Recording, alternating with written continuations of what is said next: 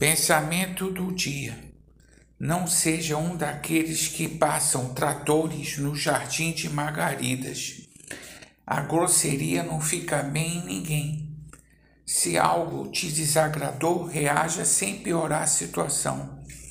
O sábio afirmou que a palavra dura suscita a ira e a palavra branda desvia o furor. Provérbios 15, 1.